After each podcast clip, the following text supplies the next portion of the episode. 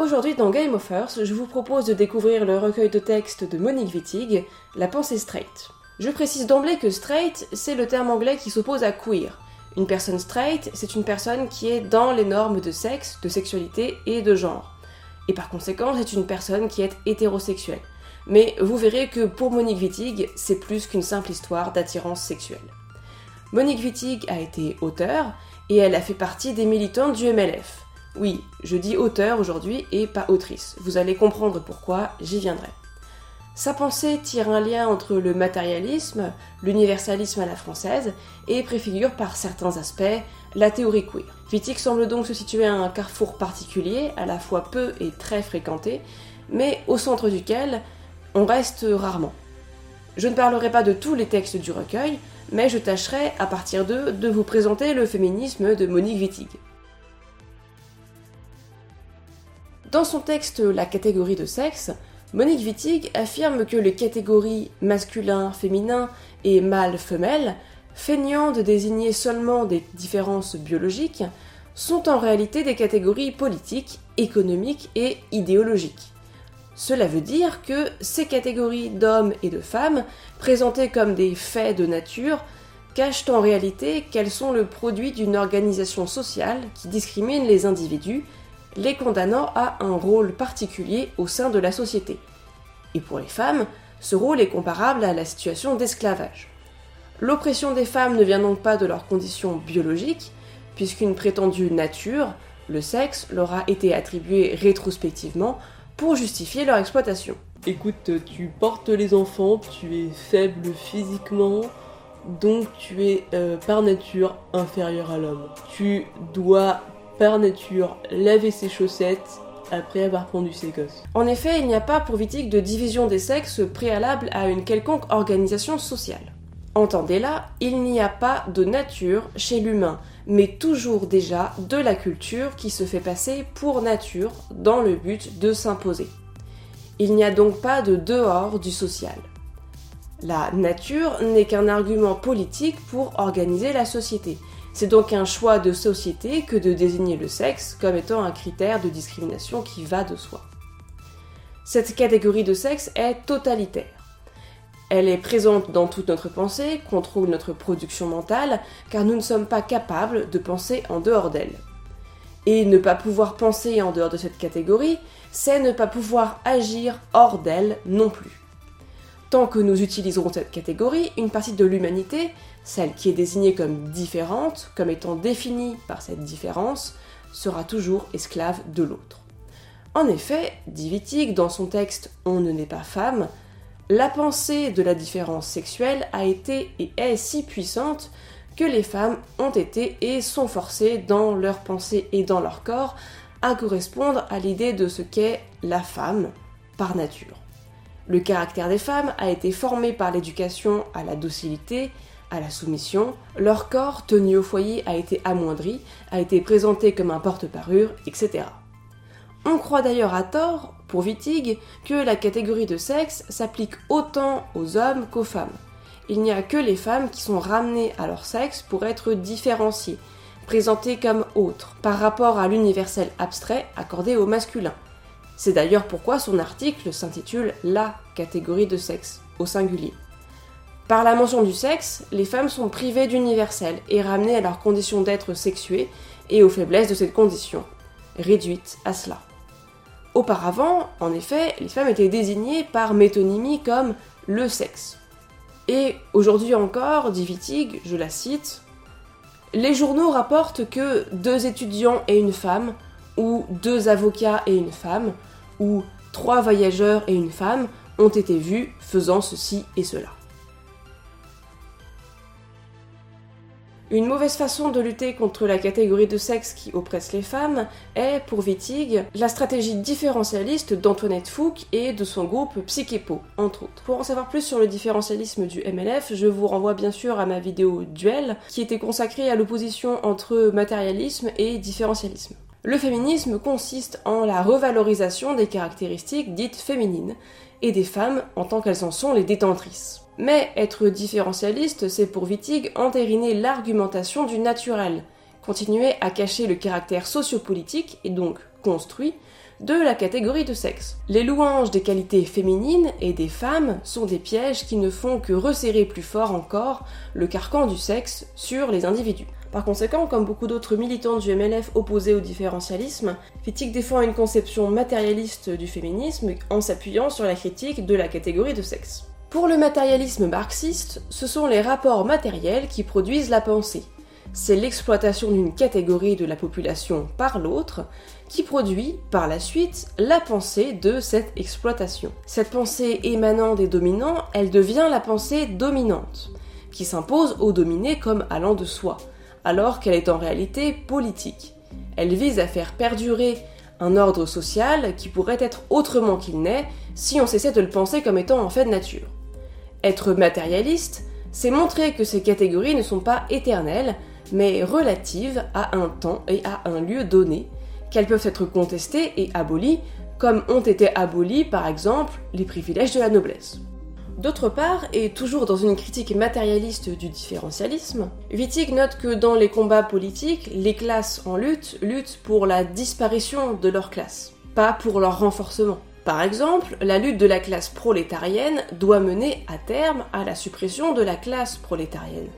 Bien sûr, il ne s'agit pas de la suppression des prolétaires dans le sang, mais de la suppression de la condition de prolétaire, qui est par définition une condition de soumission de dépossession dans l'ordre capitaliste. Il semblerait contre-productif de lutter en se lançant dans la louange de l'abnégation du prolétaire dans le travail et dans la pauvreté. Et pour Wittig, le féminisme est un combat de classe comme les autres.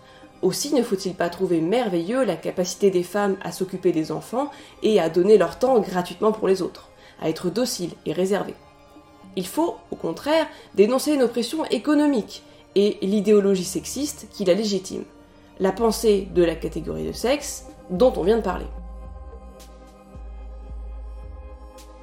Mais d'où vient cette nécessité de la catégorie de sexe? Elle vient, pour Wittig, du fait que la société est idéologiquement hétérosexuelle, que le régime de l'hétérosexualité est imposé aux femmes, présenté comme naturel pour mieux tirer d'elles ce qu'on en attend, la reproduction, qui est à comprendre tant comme le fait de concevoir des enfants que le fait de s'en occuper et de s'occuper d'un foyer.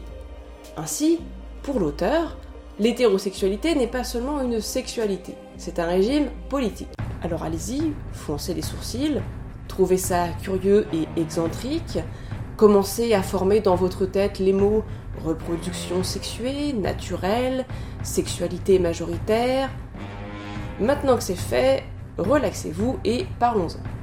Ce que propose Wittig, c'est d'étendre la non-naturalité du sexisme et de la catégorie de sexe, dont on vient de parler, à l'hétérosexualité.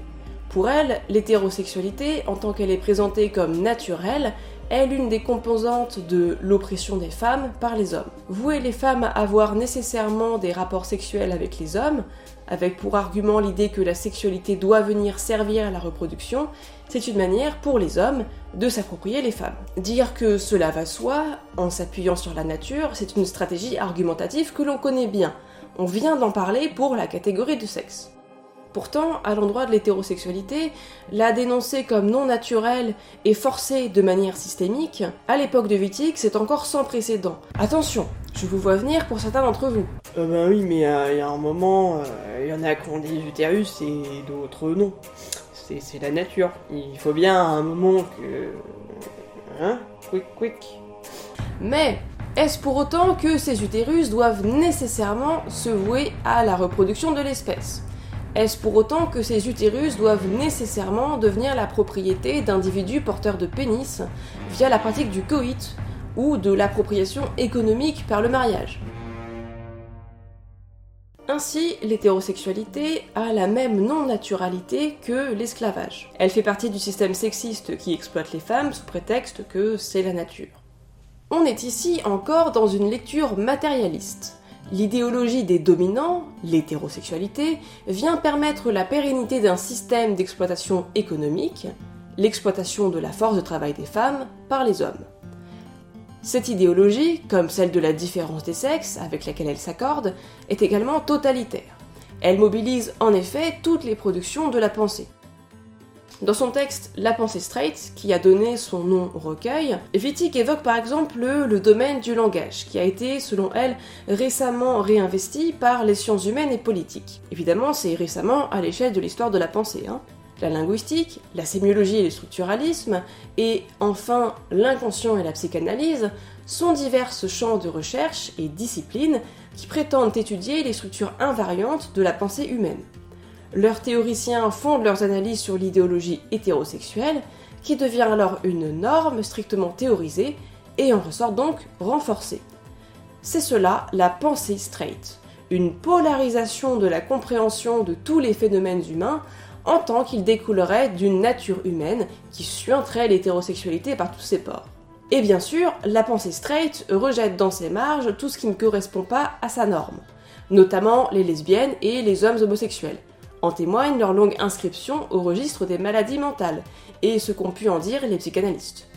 Également oppressées par la pensée straight, nous l'avons vu, toutes les femmes, bien sûr, mais également tous les hommes en position d'être dominés, car ne correspondant pas au modèle de la masculinité hégémonique.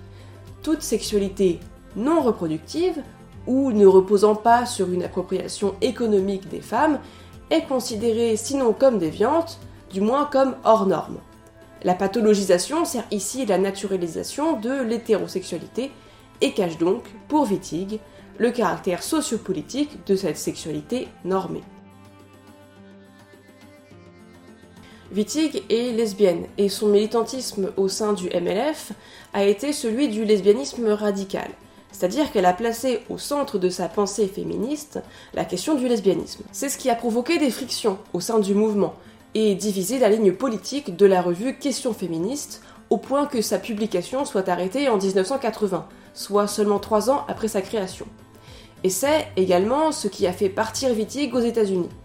Ses écrits sont restés marginaux en France, considérés comme d'une radicalité trop extrême, même au sein de la radicalité du matérialisme du MLF. Pour Wittig, le lesbianisme est un combat politique contre la pensée straight et la société straight qui en découle.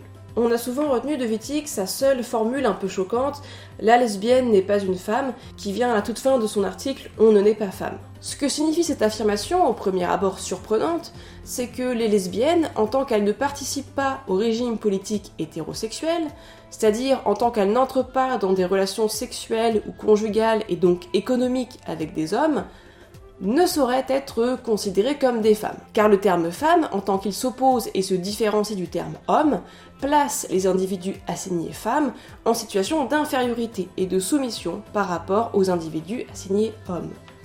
Je vous rappelle que chez Wittig, on est dans le matérialisme, on ne parle pas de biologie, on parle de classe sociale. Et la classe sociale femme est par définition cette partie de l'humanité qui sert à l'autre. Services sexuels, services de reproduction, etc. Les lesbiennes, n'offrant ni services sexuels ni services de reproduction aux hommes, ne font donc pour Wittig pas partie de cette classe femme. C'est pourquoi, tout comme l'hétérosexualité n'est pas qu'une simple sexualité, le lesbianisme n'est pas non plus simplement une histoire de pratiques sexuelles privées. Dans son article Paradigme, à l'entrée Lesbianisme, Wittig présente le lesbianisme comme étant l'exploration, je cite, d'une autre dimension de l'humain. Le lesbianisme, dit-elle, ne se fonde pas sur le concept de différence des sexes. Si la lesbienne n'est pas une femme, alors elle n'est pas non plus un homme, puisqu'elle ne participe pas au système de domination straight, qui lui se fonde précisément sur la différence des sexes. Les lesbiennes ne sont, sur le plan de la lutte sociale, ni dominées ni dominantes. Wittig fait ainsi du lesbianisme une culture depuis laquelle il est possible de critiquer la société hétérosexuelle et sa domination, son appropriation des femmes par les hommes. Une telle critique, dit-elle, ne peut en effet se faire que depuis son dehors, hors de la catégorie de sexe et hors du système straight. Pour Wittig, il faut s'émanciper de la société straight, et donc s'émanciper des catégories sur lesquelles elle repose, celle de la différence des sexes. Mais nous avons comme un léger problème, appelé la marque du genre. La marque du genre, c'est le titre du dernier article du recueil. Et Wittig y aborde le fait que l'usage du langage tel qu'il est construit actuellement nécessite l'énonciation récurrente du genre, féminin ou masculin, qui correspond à une déclaration de sexe d'état civil, mâle ou femelle. Et ici se manifeste encore le fait que la catégorie de sexe n'est appliquée qu'à l'égard des femmes. Wittig parle ici du français, bien évidemment. En effet, en français, si deux genres sont déclarés, le seul à porter une marque de genre est le féminin, tandis que le masculin correspond au neutre, et par conséquent à l'universel du sujet pensant, hors des questionnements de genre. Pour l'auteur, il est donc clair que la marque du genre, la marque du féminin, est un outil d'oppression, une ghettoisation par l'usage du langage.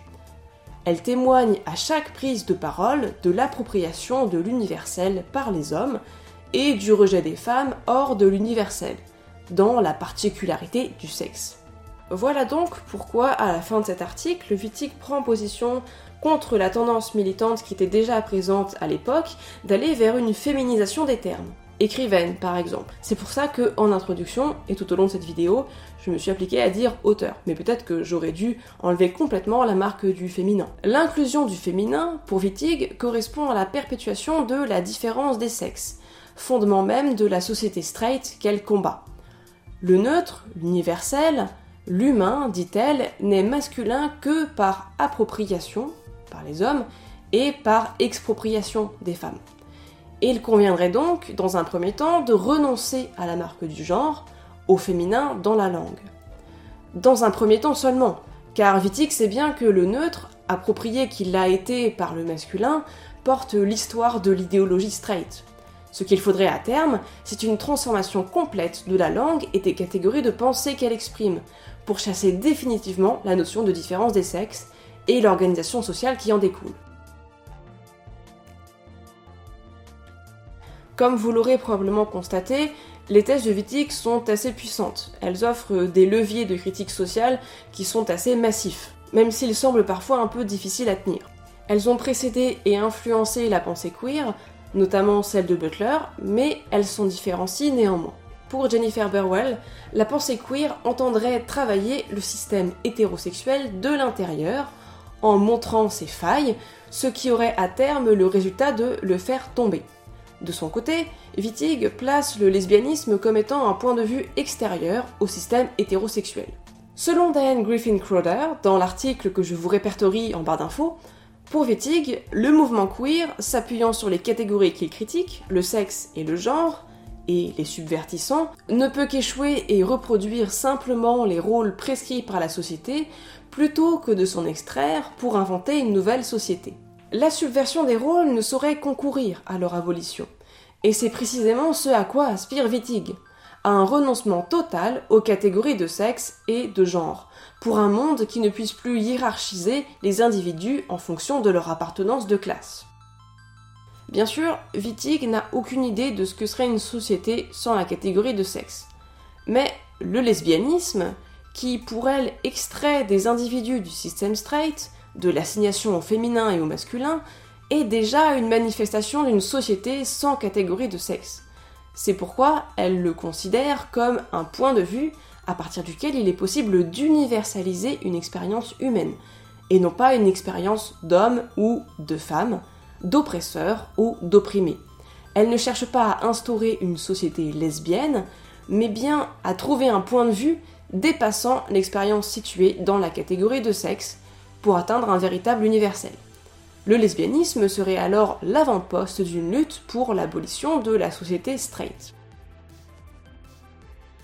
Voilà, c'est tout pour aujourd'hui. J'espère que vous aurez apprécié découvrir ou redécouvrir la pensée de Monique Wittig. Il faut savoir que ces thèses ont été critiquées par la pensée queer, notamment toute la question qui tourne autour du lesbianisme, qui semblait pour certains, comme Butler par exemple, arbitraire, euh, essentialiste, etc je pense que je traiterai cette discussion dans une autre vidéo, mais je tenais vraiment à vous présenter Monique Wittig telle qu'elle. Sur ce, je vous souhaite de bonnes vacances pour ceux qui en ont, et on se retrouve très vite dans une prochaine vidéo.